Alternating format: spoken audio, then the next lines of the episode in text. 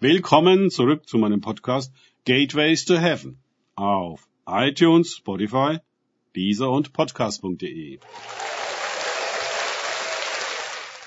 Mein Name ist Markus Herbert und mein Thema heute ist unverschämtes Gebet. Weiter geht es in diesem Podcast mit Lukas 11, 5 bis 8 aus den Tagesgedanken meines Freundes Frank Krause. Wer von euch wird einen Freund haben und wird ihn um Mitternacht zu ihm gehen und ihm sagen, Freund, leihe mir drei Brote. Da mein Freund von der Reise bei mir angelangt ist und ich habe nicht, was ich ihm vorsetzen soll. Und jener würde von innen antworten, mach mir keine Mühe. Die Tür ist schon geschlossen und meine Kinder sind bei mir im Bett. Ich kann nicht aufstehen und dir geben. Ich sage euch, wenn er auch nicht aufstehen und ihm geben wird, weil er sein Freund ist, so wird er wenigstens um seine Unverschämtheit willen aufstehen und ihm geben, so viel er braucht. Lukas 11, 5 bis 8. Diese Geschichte erzählt Jesus gleich anschließend an das Vaterunser. Das Gleichnis mit der darauf folgenden Anwendung, die bis Vers 13 geht, ist gleich viermal so lang wie das Vaterunser selbst. Es geht dabei um die Haltung, mit der wir beten. Sie ist viel entscheidender als die Worte, die wir machen. Wir können all die richtigen Worte sagen, ohne dabei richtig zu sein. Wieder geht es um die Frage, wer wir sind, die wir bitten, und wer der ist, den wir bitten. Je bewusster uns die Identitäten sind, je klarer die Position, in der wir Beter uns als Gegenüber Gottes befinden, desto anders läuft die Kommunikation. In diesem Gleichnis sprechen nicht ein Knecht und sein Herr miteinander, sondern Freunde. Das ist etwas ganz anderes. Weder warf der bittende Freund sich vor der Tür nieder und betete ein Vater unser oder leierte das Glaubensbekenntnis runter, entschuldigte und erklärte, rechtfertigte und demütigte sich. Nein, er benahm sich geradezu unverschämt, wie wir hören. Das heißt, er hatte ein Verhältnis mit diesem Freund, welches der Gestalt war, dass er sich nicht schämte, mit seiner Not zu ihm zu kommen. Um Mitternacht. Er klingelte ihn einfach aus dem Bett. Haben wir Freunde, bei denen wir das tun können? Und wer kann das mit uns machen? Und wir würden geben, was verlangt wird? Das braucht eine starke Vertrauensbasis. Eine wirkliche Freundschaft, die Tiefe hat und belastbar ist. Man könnte es auch Liebe nennen. Und so sollen wir mit Gott befreundet sein.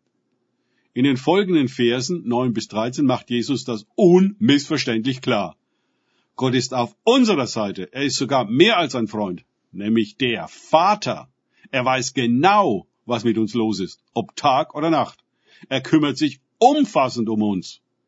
Er wird uns das Brot nicht verweigern und uns keine Vorhaltungen machen, wie wir ihn nur stören können.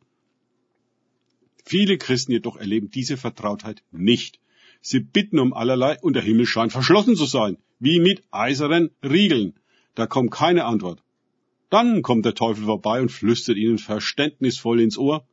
Ja, der Himmel spricht nicht mit jedem. Da müsstest du schon etwas frommer, gehorsamer, heiliger sein, um vorgelassen zu werden. Ehrlich gesagt habe ich wenig Hoffnung für dich, dass du jemals an den Punkt kommst, dir Gehör verdient zu haben. Das Gleichnis Jesus macht jedoch klar, dass dieser Freund es alles andere als verdient hatte. Sein Benehmen wird als unverschämt bezeichnet.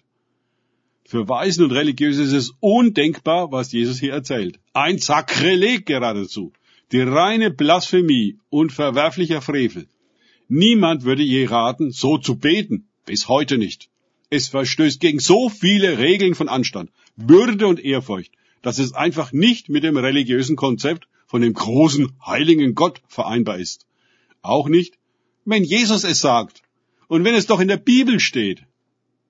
Für Kinder und Freunde ist es ja doch normal, dem Freund oder Vater dermaßen nahe zu treten und gar auf die Nerven zu gehen. Und Gott ist nicht dagegen, sondern stellt durch Jesus ausgerechnet dies als Beispiel heraus, wie wir beten sollten. Das war ja der Ausgangspunkt der Lehre, die Jesus hier gibt. Ein Jünger hatte Jesus aufgefordert, Herr, lehre uns beten. Jo, da haben wir nun unsere Lehre. Übrig geblieben davon ist das heilige Vaterunser, das Sonntag für Sonntag andächtig und mit gesenktem Blick und gefalteten Händen jedem unnahbaren Gott dargebracht wird, der eine extra Priester- und Pastorenkaste zwischen sich und uns schaltet, die darauf achtet, dass wir nicht zu nahe kommen und das Vaterunser in der rechten Haltung vortragen, die aber eben die unrechte Haltung ist und Gott nicht gefällt, weswegen diese Gebete kaum erhört werden und der Himmel dazu ausnehmend schweigt. Vielleicht hält er sich die Ohren zu oder sitzt mit seinen Freunden und Kindern beim späten Frühstück zusammen und versäumt den Gottesdienst.